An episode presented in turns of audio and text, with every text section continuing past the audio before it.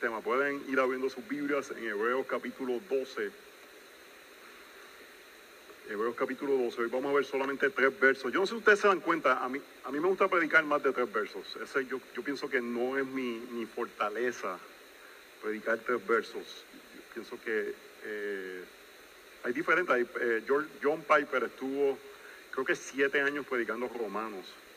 Y él puede tomar un verso y predicar. Eh, No creo que esa es mi fortaleza. Yo creo que yo me siento más cómodo siete, ocho versos, pero este, este texto sumamente importante en la carta de los Hebreos y es la división natural entre el capítulo 11 y el capítulo 12 y lo que va por venir. Vamos a orar. Señor, te damos gracias por tu palabra, que es perfecta, es tu palabra, tú has hablado. Tú te has comunicado por nosotros por medio de este libro. Confiamos que es, tu voz la que estamos escuchando. Te pedimos que la congregación esté abierta a escucharte, a firmar donde tú has dado gracia, a ser transformados donde todavía necesita crecimiento, porque queremos ser más como tu Señor. Ayuda al predicador a ser tu voz que podamos escucharte mientras aún podemos escucharte. En el nombre de Jesús. Amén. Muchos aspectos de la vida, una actitud triunfalista es usualmente el comienzo de la DJ. En muchos aspectos de la vida, una actitud triunfalista es el comienzo de la DJ.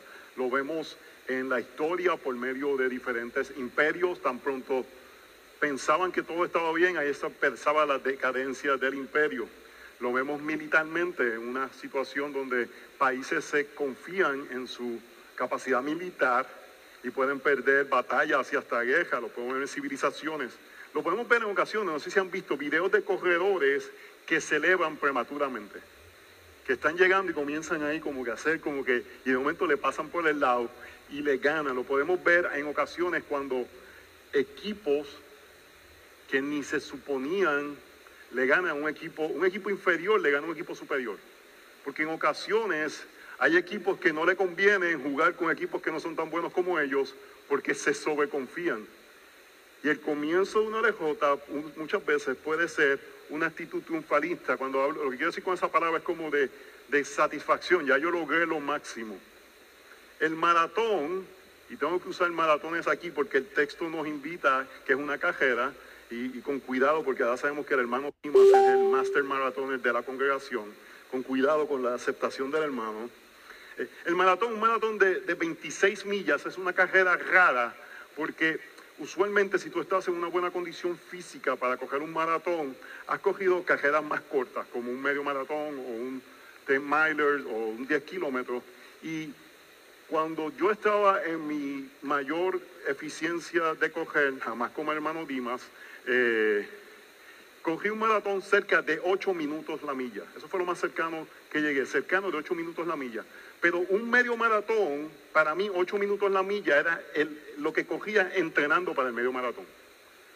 Yo llegué a coger medio maratones en 7.30 la milla. Lo que quiere decir que el día que tú estás cogiendo el maratón, 26 millas, tú llegas a la milla 13 y se supone que tú te sientas fresco, que te sientas cómodo y te puedes sobreconfiar. Y puedes cambiar el plan de carrera. Y puedes apretar el paso de una manera que no vas a llegar a la meta. Porque cuando vas a ver el paso de 8 minutos la milla, en mi caso, más rápido hermano Dimas, es en la milla 22, es en la milla 21. Y si te sobreconfiaste y fuiste más rápido en la parte fácil del maratón, lo vas a pagar luego. Una actitud triunfalista puede ser nuestra DJ. Y no podemos tener una actitud triunfalista con nuestro pecado porque no vamos a terminar la carrera. No podemos tener esa actitud de tomar el pecado livianamente, ligeramente, casualmente. Hermanos, este texto nos dice algo que es realidad. Luchar contra el pecado cansa. Es desanimante. Es, es lo que yo le digo un montón de veces a ustedes. Hay gente que dice, yo quiero llegar a los 90 y digo, Señor, yo me quiero ir ya, porque estoy batallando con mi pecado todos los días. Y cansa, es desanimante. Y tú dices, me quedan 20 años, 30 años de esto, llevo 30 años sí, desde que Dios te salvó. Y entonces la lucha del pecado cansa porque la lucha del pecado no es un proyecto de manejar, no es un cambio superficial, es una actitud de arrepentimiento constantemente en nuestras vidas.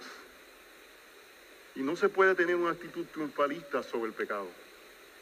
Cuando sale el pecado a la luz en tu vida, o decides arrepentirte de uno que era evidente, usualmente aquellos que estamos en la mediana edad, que somos unos cuantos aquí, llevas 20, 30, 40 años dándote a esa conducta. Cambios significativos no van a suceder rápidamente. Es la manera que la santificación trabaja. Entonces no podemos tener una actitud triunfalista cuando vemos cambios que suceden y celebramos, pero tenemos que caminar hasta, hasta el ticker, hasta la meta, hasta, hasta donde que ya cruzaste. Hace más de 20 años me arrepentí del pecado de la autojusticia. Un pastor de Covenant Life me dijo, tú te enseñoreas de tu esposa y la razón que te enseñoreas de tu esposa es porque te crees superior a ella moralmente. Crees que eres mejor que ella.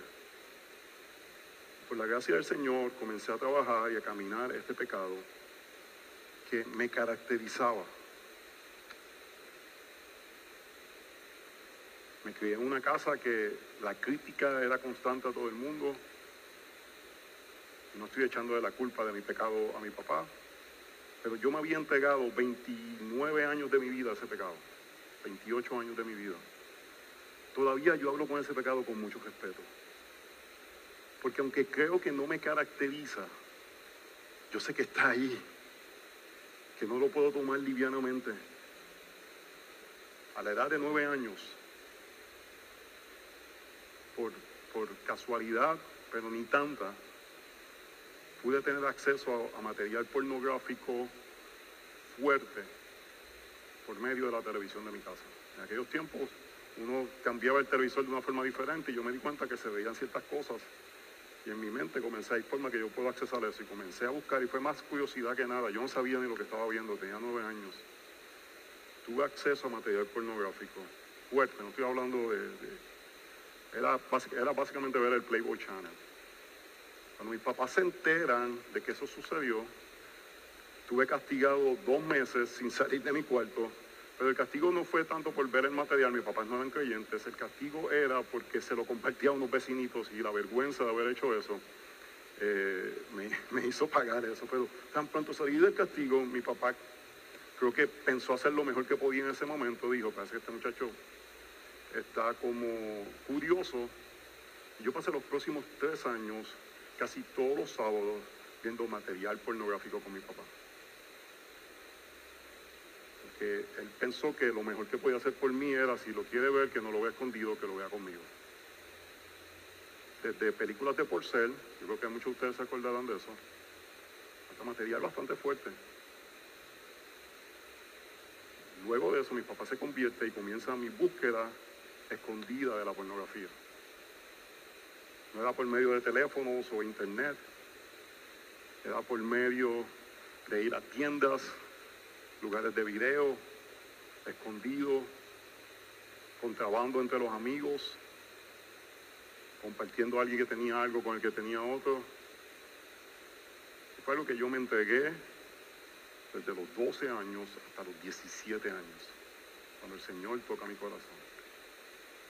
Y ahí comienza mi batalla contra ese pecado.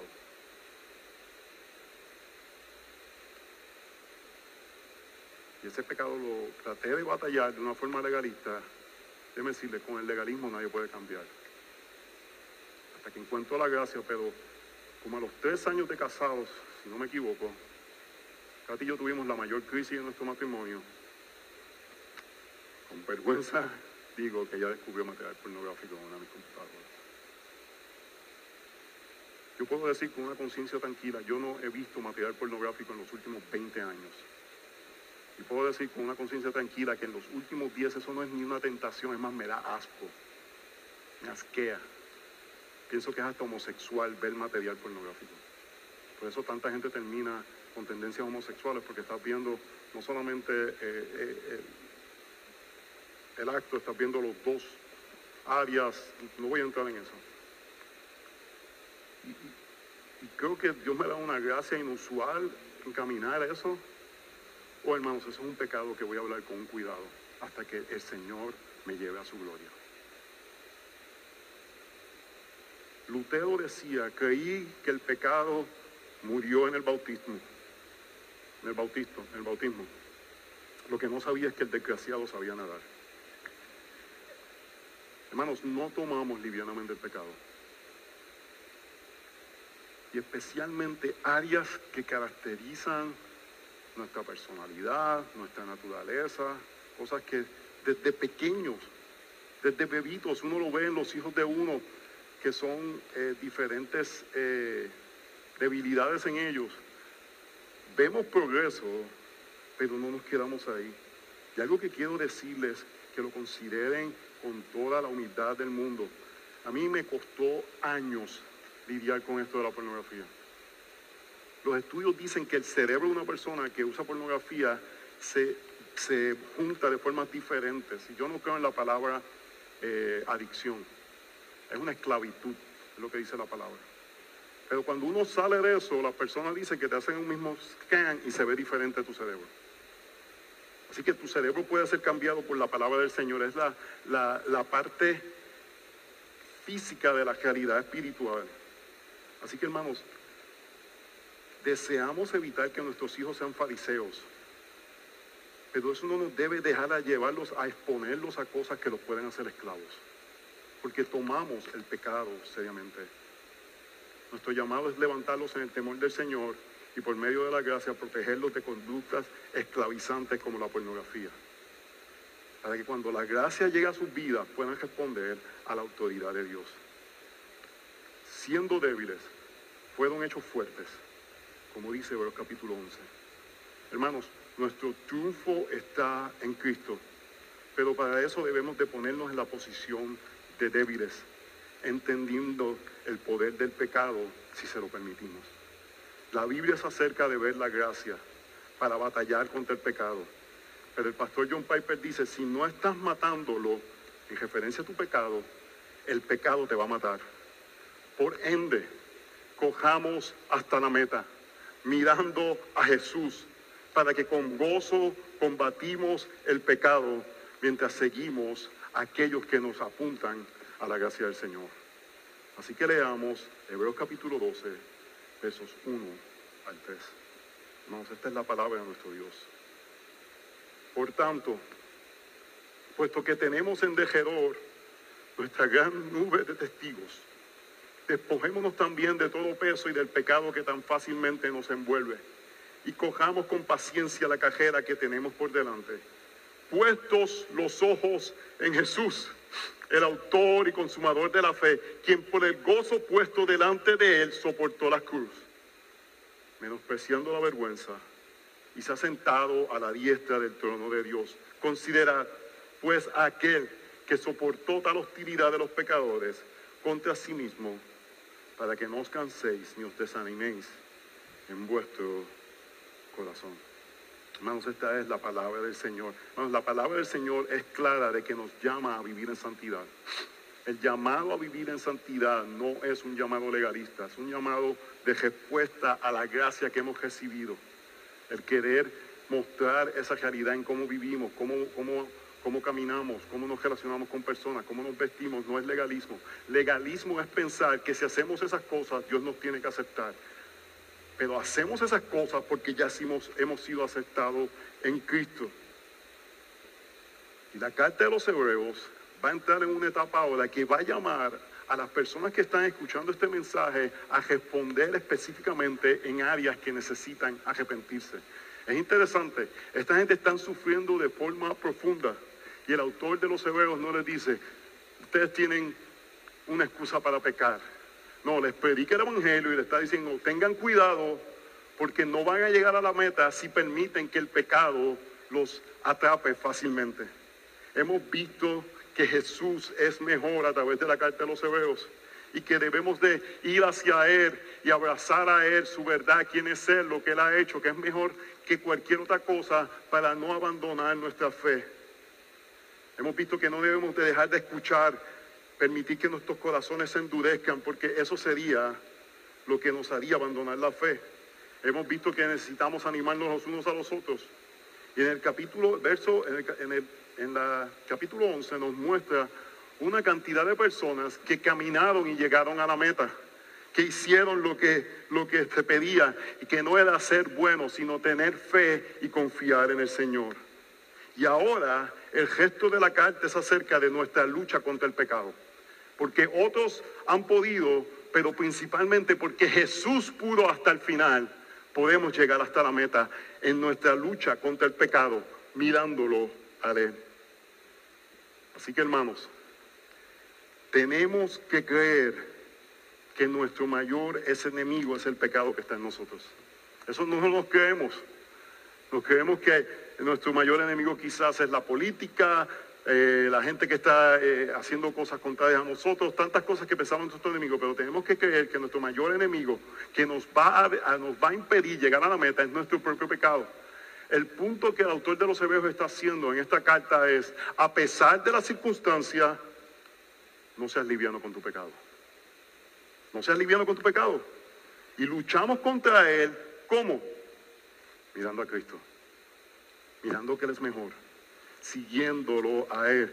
Lo que las circunstancias hacen muchas veces, hermanos, es que muestra lo que hay en nuestro corazón.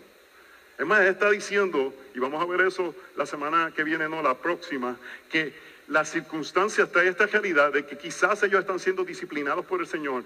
Dios está haciendo algo para que ellos sean más como Cristo y le está diciendo, no te desanimes en medio de eso.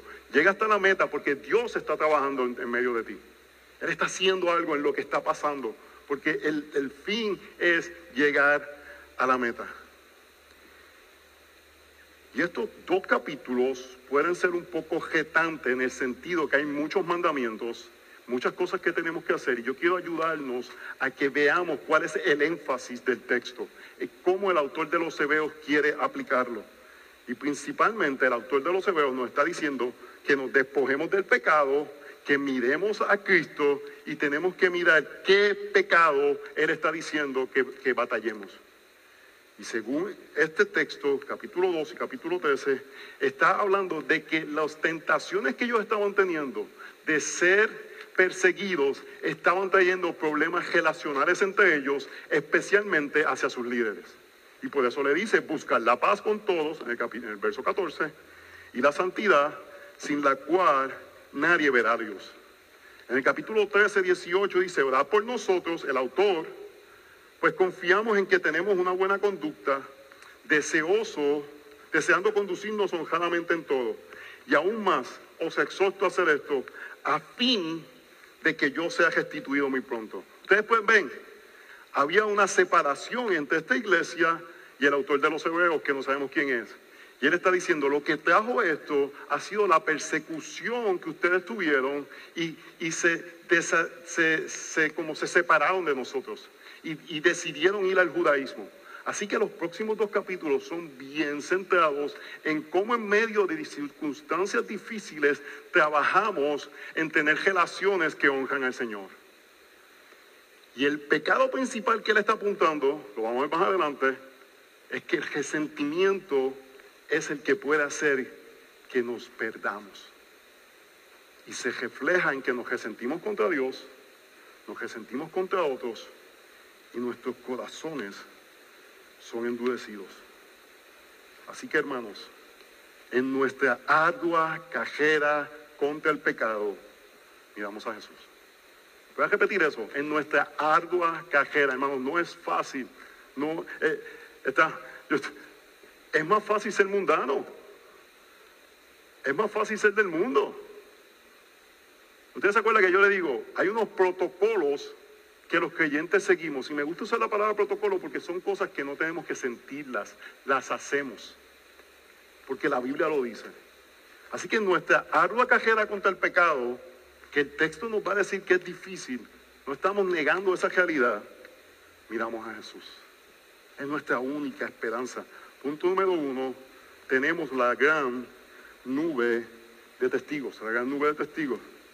Por tanto, ¿qué significa un por tanto? por lo que acabo de decir. por este grupo de personas que acabo de, de hablar desde el principio de la Biblia, que no tuve tiempo a explicarles todas. Y parte de la razón que yo creo que no puso a todo el mundo es porque lo que está diciendo en cierta forma es la mayoría de los creyentes vamos a vivir en el anominato de sufrir para la gloria del Señor, pero hacerlo sabiendo que tenemos una mejor recompensa. Nuestros nombres no tienen que estar en ningún lugar, no tienen que estar en la Biblia. ¿Te acuerdas que le dije que, que mencionó a Daniel y no lo puso Y- y- en el cielo? ¿Pero por qué no me pusiste? Porque no es el punto, el punto es, la gran mayoría de nosotros viviremos, predicaremos el Evangelio, moriremos y seremos olvidados. Pero eso es una vida completa. Así que hermanos, por tanto, por todas estas personas, puesto que tenemos en derredor nuestro tan grande nube de testigos. El comentarista Richard Phillips dice, nuestra vida es completada por otros. Y la pregunta es cómo te ves en tu vida, qué completa tu vida. Puede ser tu trabajo o la corporación, puede ser logros académicos o atléticos, puede ser tu capacidad de levantar una empresa, puede ser tu familia. Y él te dice, no te veas a- de esa forma, vete, con- ve- ve- vete a ti mismo como alguien que está rodeado por una nube de testigos. Tú estás corriendo una cajera y hay un grupo de personas que te están mirando, te están animando y eres parte de ese grupo. Así que está diciendo, tu identidad principalmente es que eres parte de algo que es una cadena de la gracia del Señor desde Abraham, pero desde antes de Abraham. Hasta hoy, hasta que el Señor venga. Pertenecemos a algo, a algo mayor que nosotros. Es difícil porque en este tiempo la vida es bien centrada en el individuo. Pero lo que está diciendo es que está jodiado esta nube, que nos animan porque ellos lo lograron, aunque eran anónimos, y eso nos debe dar este sentido de ánimo. Y parte de lo que hace una nube de testigos es de eso, dar un testimonio de lo que es la gracia del Señor. Ellos están diciendo, mira, es verdad, nosotros llegamos, no son cuentos de hadas, hay gente que ha llegado hasta la meta. Así que tú puedes hacerlo. Y mira lo que dice en el verso 4 del capítulo 11 que vimos de Abel. Alguien que quizás, menos de un capítulo, lo que supimos fue que hizo una ofrenda, el hermano se puso envidioso y por ahí mismo se fue. Y mira lo que dice, por la fe Abel ofreció a Dios un mejor sacrificio que Caín, por lo cual alcanzó el testimonio de que era justo, dando testimonio de sus ofrendas. Y por la fe, estando muerto, todavía habla. ¿Ves? ¿Ves ese aspecto de testimonio? Él todavía está testificando. La vida de Abel dice, hay un Dios que salva. Soy testigo de eso. Y aunque morí, porque viví para lo que es eterno, todavía mi vida habla de eso. Todavía mi vida testifica de eso. Todavía realmente hay un legado en mi vida. Oh, hermanos, somos parte de esta nube de testigos.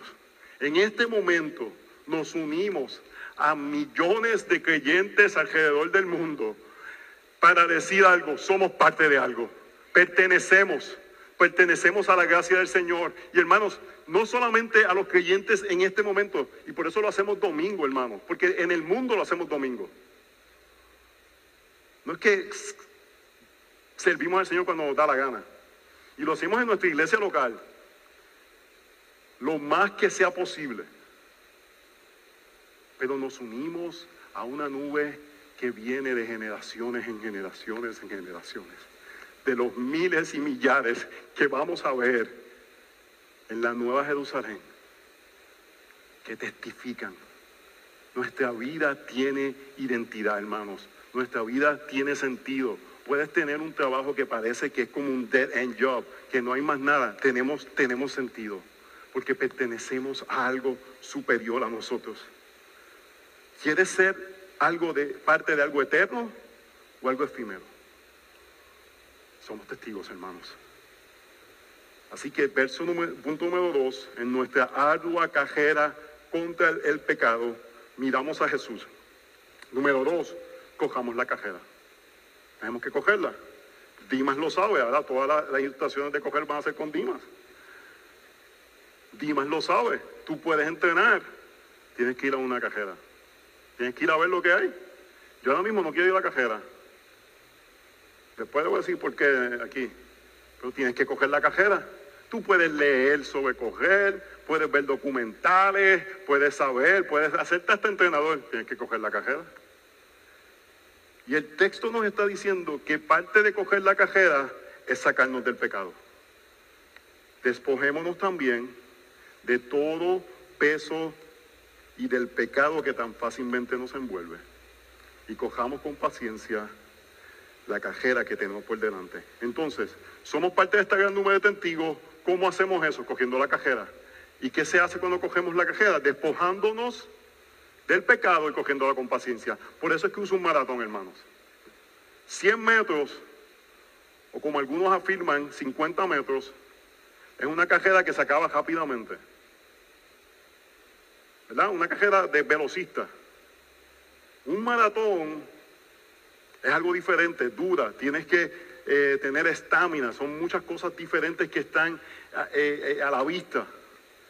Y estamos diciendo aquí él, porque eres testigo, haz algo, coge. ¿Cómo coges? Despojándote del pecado y haciéndolo con paciencia. Y lo dice que tenemos por delante, es la realidad, está diciendo, esto es lo que te toca, coger el maratón.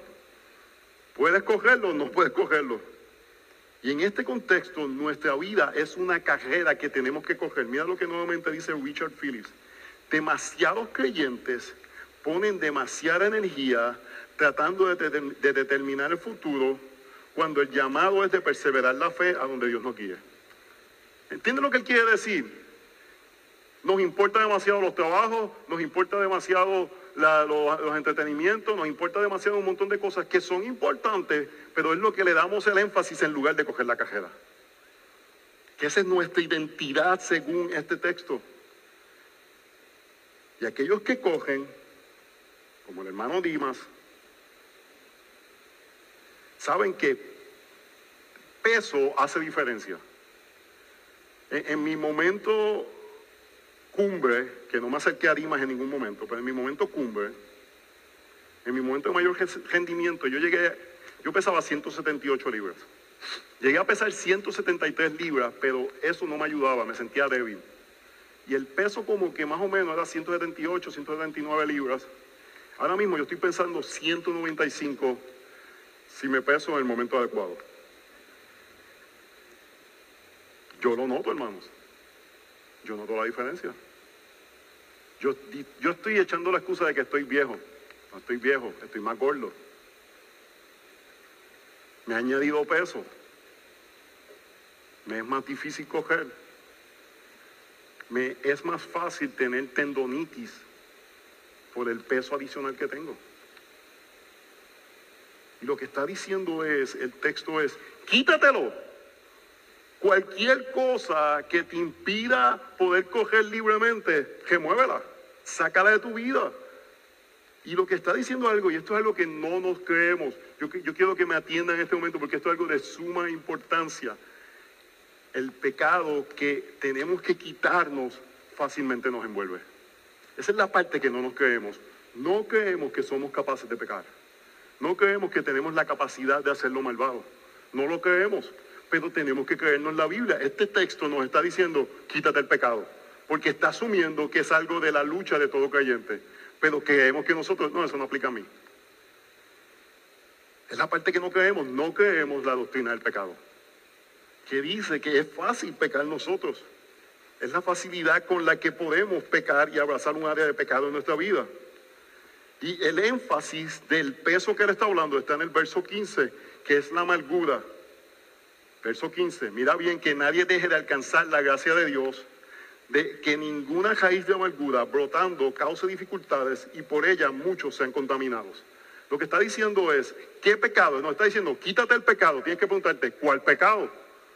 Dentro del texto bíblico, el verso 15 es el que sale a la luz. Y es este sentido de una raíz de amargura que saliendo te causa dificultades. Dificultad de coger, y el problema es que no te afecta solamente a ti. Dice que por ella muchos sean contaminados. Hermanos, el pecado no es privado. El pecado no es pecado privado. El pecado puede ser secreto. El pecado puede ser oculto, el pecado puede ser no revelado, pero no es privado. El, el pecado tiene tres dimensiones, tiene consecuencias en tres direcciones. Dirección a Dios, a, a nuestra vida y hacia la sociedad o la iglesia. A.W. Tozer. Entonces, podemos ver, no sé si ustedes han escuchado del movimiento de deconstrucción de creyentes.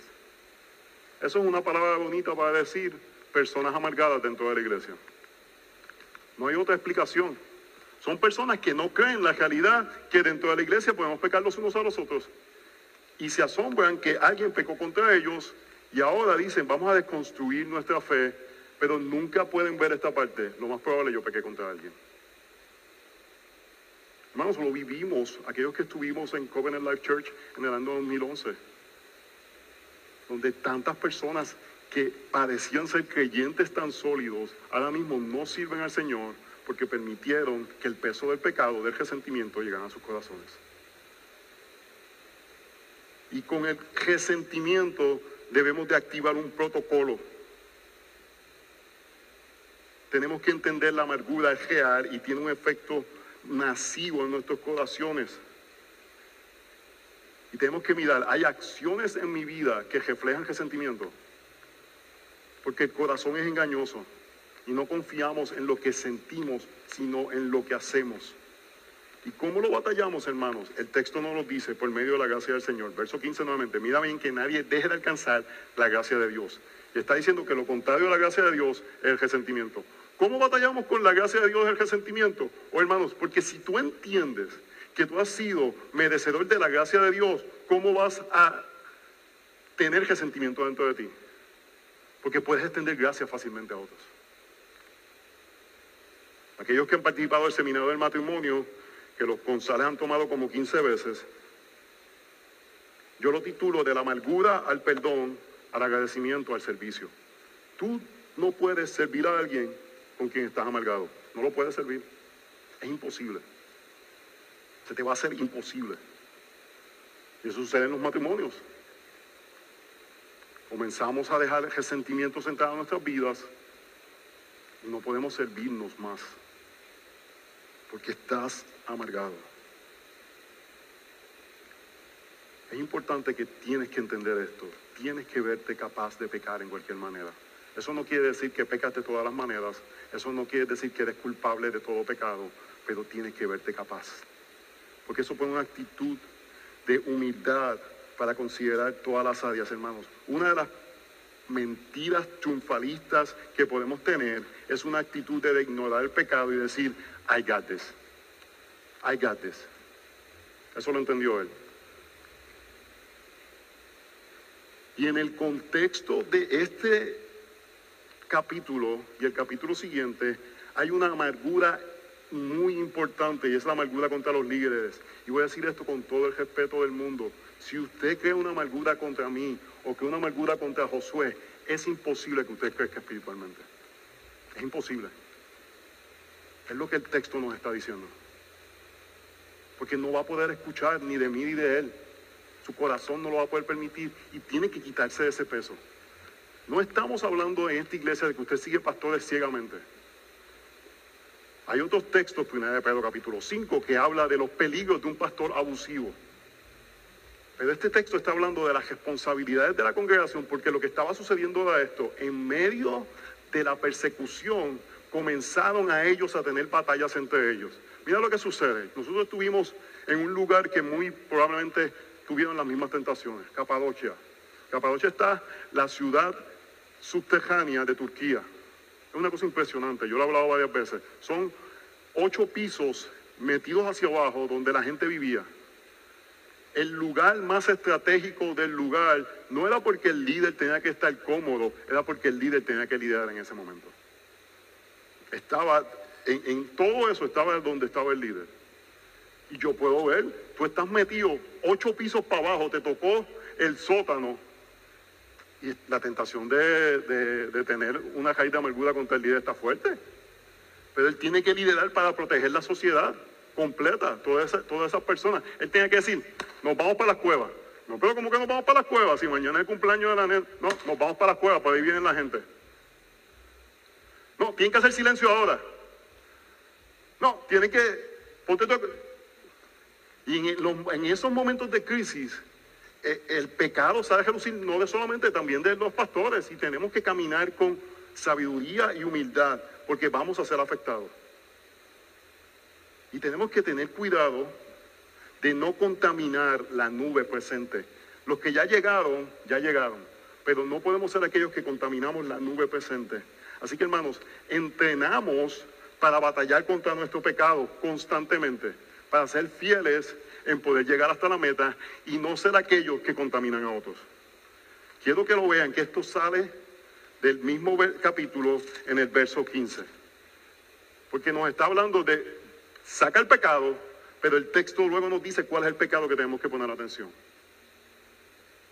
Así que si quieres coger la cajera, una de las cosas importantes que el autor está tratando es que tienes que ver cuál es tu debilidad. Tienes que entender cuál es tu debilidad. Diferentes personas tienen diferentes debilidades. La mía era principalmente la hidratación. Tenía un problema de hidratación. Eso está explicado fisiológicamente. Yo soy más alto, tengo más eh, lugar de superficie por mi altura y, y tiendo a perder más agua que un cogedor más bajo. La gente piensa que los altos, oh, pues claro, si tú haces tres pasos en un, no, no, eso es desventaja ser alto en una cajera de larga distancia.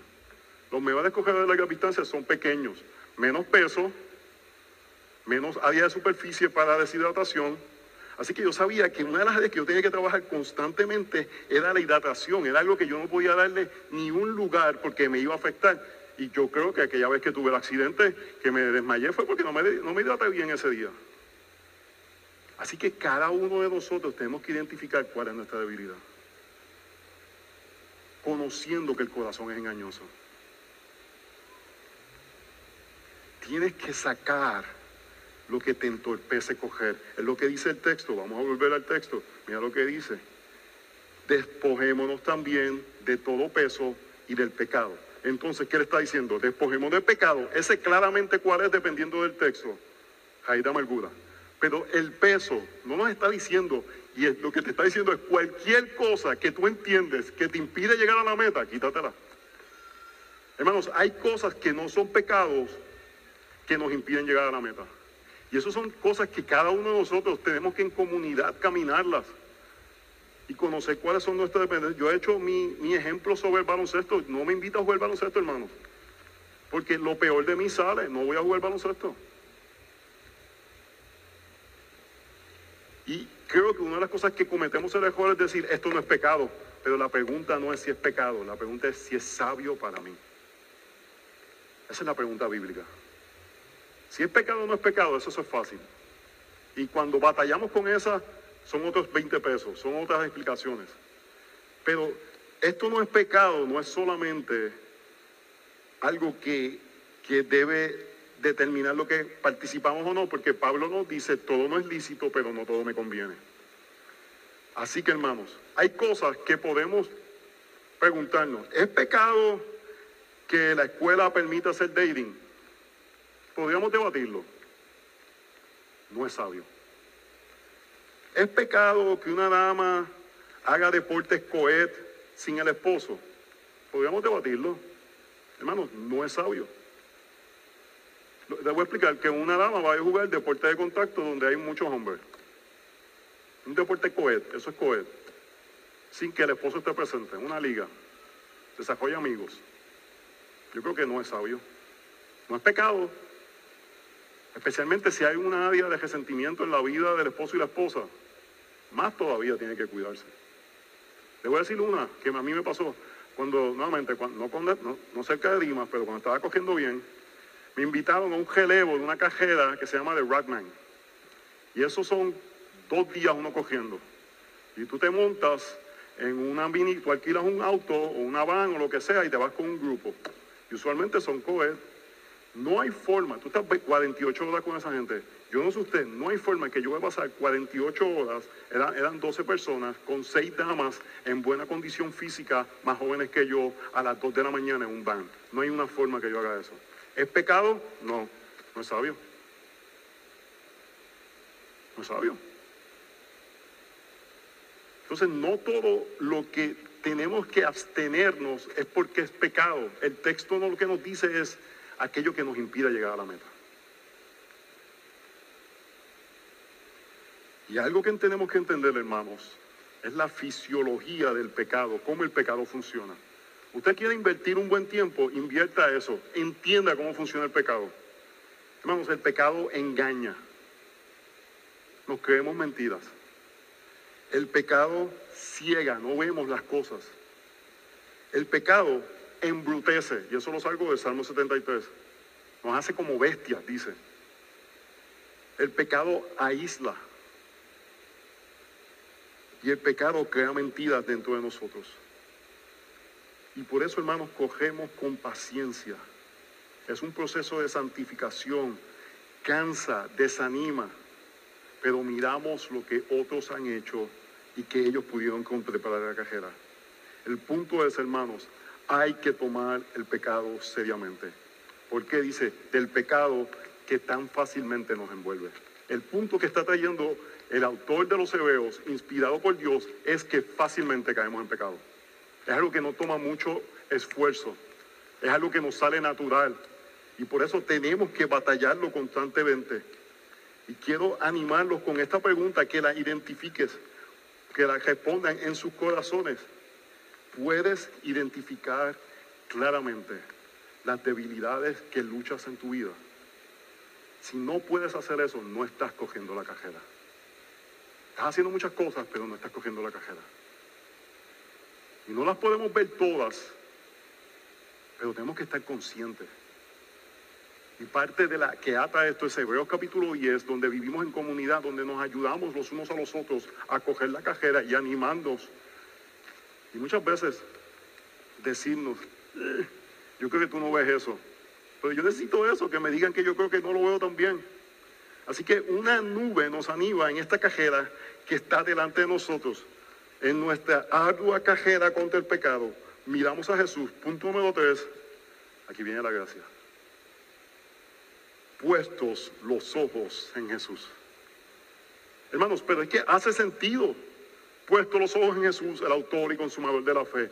Si miramos a Cristo y conocemos quién es Él, podemos ver nuestras acciones que no reflejan el carácter de Jesús, que no muestran quién es Él. Y ahí podemos identificar aquello que tenemos que sacar de nosotros. Es cuando nos miramos a nosotros constantemente que no vemos cómo debemos de crecer. Pero si ponemos los ojos en Jesús, dos cosas suceden. Somos animados a llegar a la meta, pero también podemos ver su santidad y cómo hay cosas que tenemos que quitar de nosotros. Hemos dicho constantemente que Jesús es la recompensa y nos está diciendo, pon los ojos en el premio. Hermanos, usted no ha visto un niño pequeño no voy a decir nombre.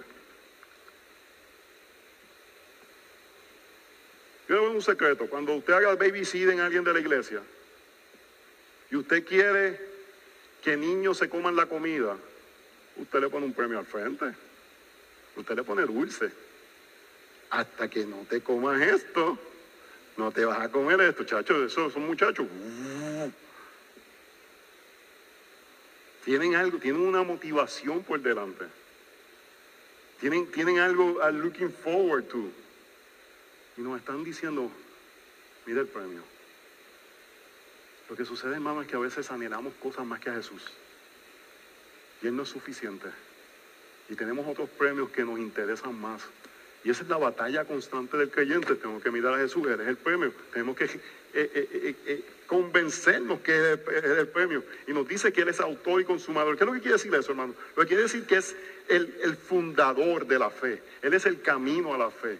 Estamos, hemos estado viendo que sin fe no podemos llegar a la meta y nos está diciendo, Él es el que nos da el camino a la fe. Míralo a Él. ¿Tu fe, va, tu fe tambalea? Míralo a Él. Obsérvalo a Él. Medita en Él. Y el consumador es el que hace completa nuestra fe.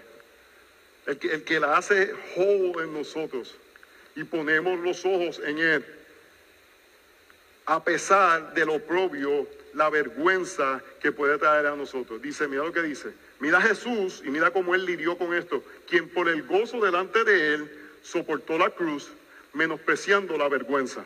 Yo le llamo esto, hermanos, esto se tiene que convertir la cadena del gozo. Jesús puso su mirada en algo que le traía gozo. Por el gozo puesto delante de él. ¿Cuál era el gozo puesto delante de él? La gloria que iba a recibir cuando estuviese sentado a la diestra del Padre. Porque vemos más adelante que va a estar sentado a la diestra del Padre. Ese es el gozo delante de él. ¿Cuál es el gozo delante de nosotros? Jesús. Entonces es la cadena del gozo. Él por el gozo llegó hasta la meta. ¿Y cuál era su gozo? Cumplir su misión, someterse al Padre. ¿Cuál es nuestro gozo? Nuestro gozo es Jesús. Queremos seguirlo a Él. Es una cadena de gozo. Y miramos al que por gozo hizo lo imposible por nosotros, darnos completa salvación. Y dice, por gozo soportó la cruz, menospreciando la vergüenza. Y yo entiendo que el, el autor de los Hebreos pone ese aspecto de vergüenza de una manera intencional, porque en ese momento parte de lo que ellos estaban batallando era la vergüenza de ser rechazados por la sociedad. Jesús tenía una recompensa, nuestra recompensa es Jesús. Y por eso tenemos, podemos tener gozo en medio de situaciones complicadas. Hermanos, a Él no le importó la vergüenza. Imagínense esta imagen.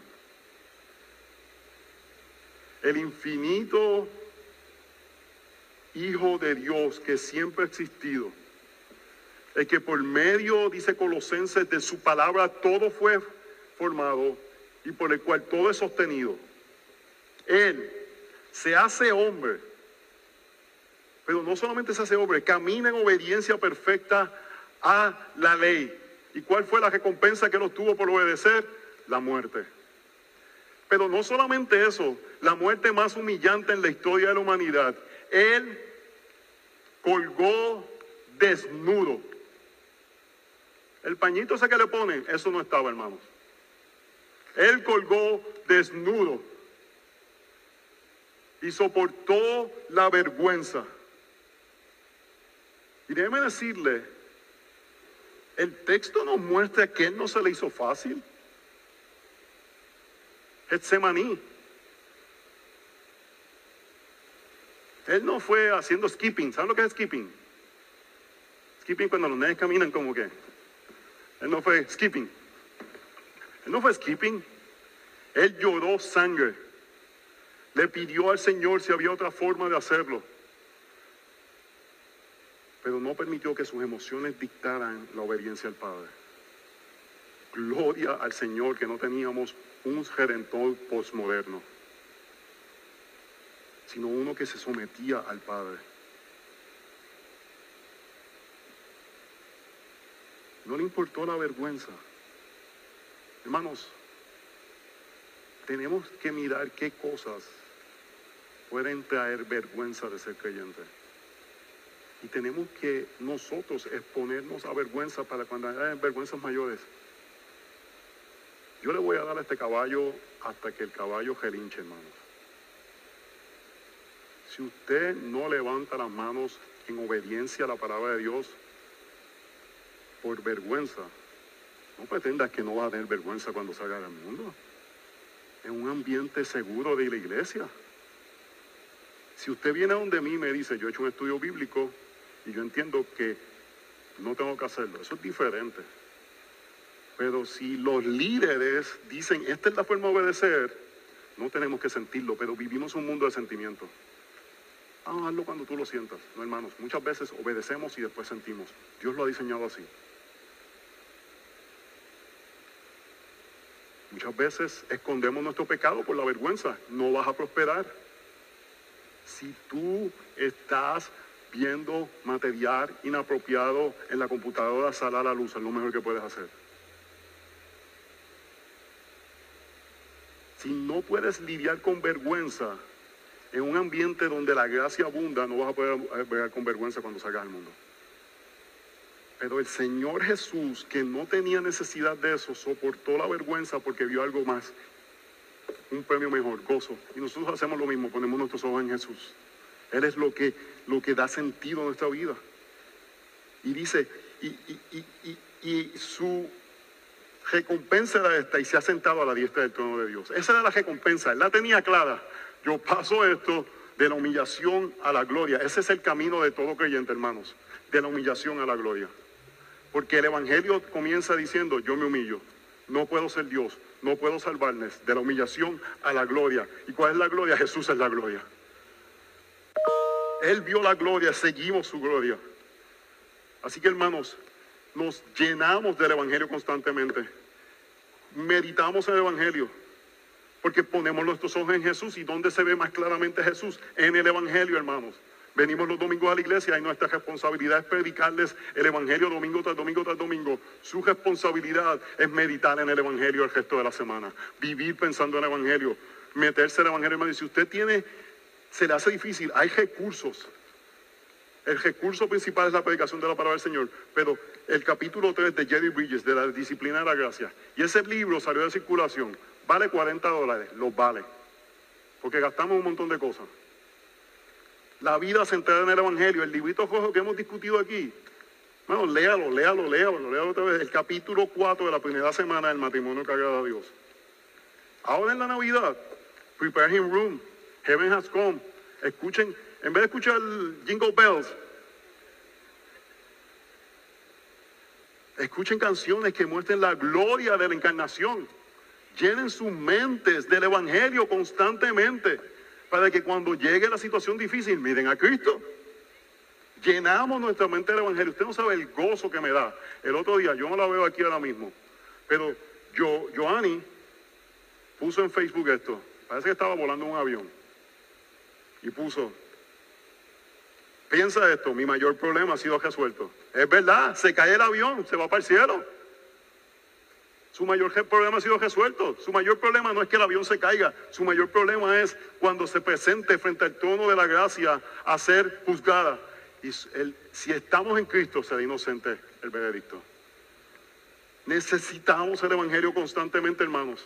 Así que en nuestra ardua cajera contra el pecado, miramos a Jesús. Punto número cuatro, considerar a Jesús.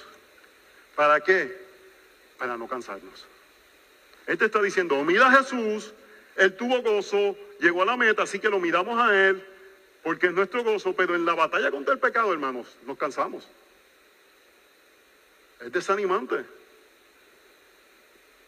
A veces, hermanos, si usted tiene un amigo creyente y cada vez que usted habla con él, todo está, todo está piches, todo está bien, pues es un ángel porque tenemos que ser, si es mi amigo, yo espero que tú me digas una vez, mira, ahora mismo estoy un momento, ora por mí por lo menos, por lo menos di eso. Porque nuestra batalla contra el pecado va a ser difícil, nos cansamos. Dice, considera pues aquel que soportó tal hostilidad de los pecadores contra sí mismo para que no os canséis ni os desaniméis en vuestro corazón. El verso 4 lo vamos a ver la próxima vez. Pudiera haber puesto aquí, pero la realidad es que hasta aquí llega el texto. Pero el verso 4 es como que movernos al próximo texto y lo que dice básicamente es esto. El autor de los hebreos no estaba pasando de las manos a ellos. Y en el verso 4 lo que él les dice es, ustedes todavía no han sufrido al punto de derramar sangre. En ¿Sabes cómo ustedes eso en Puerto Rico? A llorar para maternidad. Es lo que está diciendo de cierta forma. Lo está diciendo claramente, está diciendo, no te quejes de pelear contra tu pecado porque todavía tú no fuiste el redentor. Es lo que él está diciendo. Tú no fuiste el que dio su vida para que pudiera ser librado de tu pecado. Así que tienes a alguien que hizo eso, así que batalla contra tu pecado. ¿Ven la lógica? Alguien ya pagó el precio. Lo más difícil ya lo hizo alguien. Así que ahora, en tu lucha para que no te canses y no te desanimes, mira a Cristo que soportó todo ese oprobio, todo ese rechazo para que tú tengas las herramientas necesarias para llegar hasta la meta. Así que no te canses, no te desanimes. Y es que cansa luchar contra el pecado, hermanos. Y queremos buscar empatía, queremos ser víctimas, queremos buscar soluciones prácticas, pero la única forma que podemos llegar hasta la meta considerando a Cristo considerándola a Él. Y considerar es un, proceso de meditación, de pensar, de considerar, es la palabra. De, mirar lo que Cristo hizo y la realidad de lo que somos nosotros. Por eso es que me encantó. Joanny, ahora la veo. estaba considerando a Cristo en el avión. ¿Era un avión lo que tú estabas? Ella estaba considerando a Cristo. Ella dijo, esto se puede caer. Estoy nerviosa, pero mira, mi mayor... uno sigue repitiéndoselo. Uno sigue repitiéndoselo, hermano, hasta que uno se lo cree. No es nueva era, es predicarte la verdad. Es considerar a Cristo hasta que tu corazón dice, sí, Él es más glorioso. Él es mejor. Te lo sigues diciendo, te lo sigues repitiendo, te lo sigues diciendo, tengo que creerme esto. Esta es la verdad. Y tenemos que considerar a Cristo y no considerarnos a nosotros y huir del problema moderno del sentimiento de que nuestras acciones están atadas a cómo nos sentimos. No vemos eso en ningún momento en las escrituras, que actuamos de acuerdo a lo que sentimos, actuamos de acuerdo a la palabra del Señor. Él soportó hostilidad. El pasaje que sale aquí a la luz es primera de Pedro capítulo 2, Isaías 53, donde el punto es, y esta es una parte importante hermanos, que tenemos que considerar, cuando estamos sufriendo, tenemos que considerar cuál es el tipo de sufrimiento. La próxima vez vamos a mirar que queremos que llegar a la meta en medio de la disciplina. El autor de los Hebreos dice que toda disciplina, todo sufrimiento es un tipo de disciplina. Dice, para esto están sufriendo. Porque Dios te ama y está formando. Así que, que llega hasta la meta. Pero tenemos que mirar en el texto y tenemos que no confundir la amargura, la disciplina y la hostilidad. Y tenemos que ser claros en eso, hermanos. Porque primera de Juan capítulo 2 nos presenta que aquel que sufre injustamente, eso trae gracia ante los ojos de Dios. El que sufre porque cometió pecado, tiene que rendir cuenta a Dios. Hay una diferencia. Y en medio del el caminar, consideramos a Jesús para soportar hostilidades para no, ser, no, no estar cansados en medio de eso. Y vivimos en un mundo tan dado a la a la victimización que yo he visto eso, hermanos. Todo el mundo termina apoyando al, al, al adúltero porque es el que gana de alguna forma el sentido de la gente porque se hizo víctima. Sino que consideramos a Jesús y matamos nuestro pecado para no cansarnos o desanimarnos en nuestra lucha, hermanos. Hermanos, es duro mirar a tu pecado. Nadie le gusta hacer eso. Es difícil. Pero en nuestra ardua cajera contra el pecado, miramos a Jesús. Esta semana salió en la YouTube, ¿lo dije bien? La canción de Sovereign Grace, que es como un juego de palabras con venir fieles todos. Y se llama Oh ven, tú que eres infiel. Una canción hermosa, que predica el Evangelio claramente. Y hubo personas que se opusieron a esa canción cuando la canción salió, porque decían, no, los cristianos no somos infieles. Digo, no han visto una semana de sus vidas. Lo hermoso es que podemos acercarnos a pesar de nuestra infidelidad. Porque Él ha sido fiel y tenemos en nuestra lucha contra el pecado abrazar esa idea. Fácilmente nos envuelve fácilmente. Y para alcanzar la gracia, tenemos que ser recibidores de la gracia. Y la única forma que somos recibidores de la gracia es si entendemos que somos librados de algo que fácilmente nos envuelve. Nehemías capítulo 13. Decidieron hacer todas las cosas que le prometieron que no iban a hacer. Así que hermanos, ¿Cómo nos protegemos? Y José puede ir pasando. No tenemos una actitud triunfalista. Miramos a Jesús constantemente. ¿Para qué? Para despojarnos del peso, para despojarnos del pecado. Cojamos hasta la meta, mirando a Jesús para que con gozo combatamos el pecado mientras seguimos a aquellos que nos apuntan a la verdadera evangelio.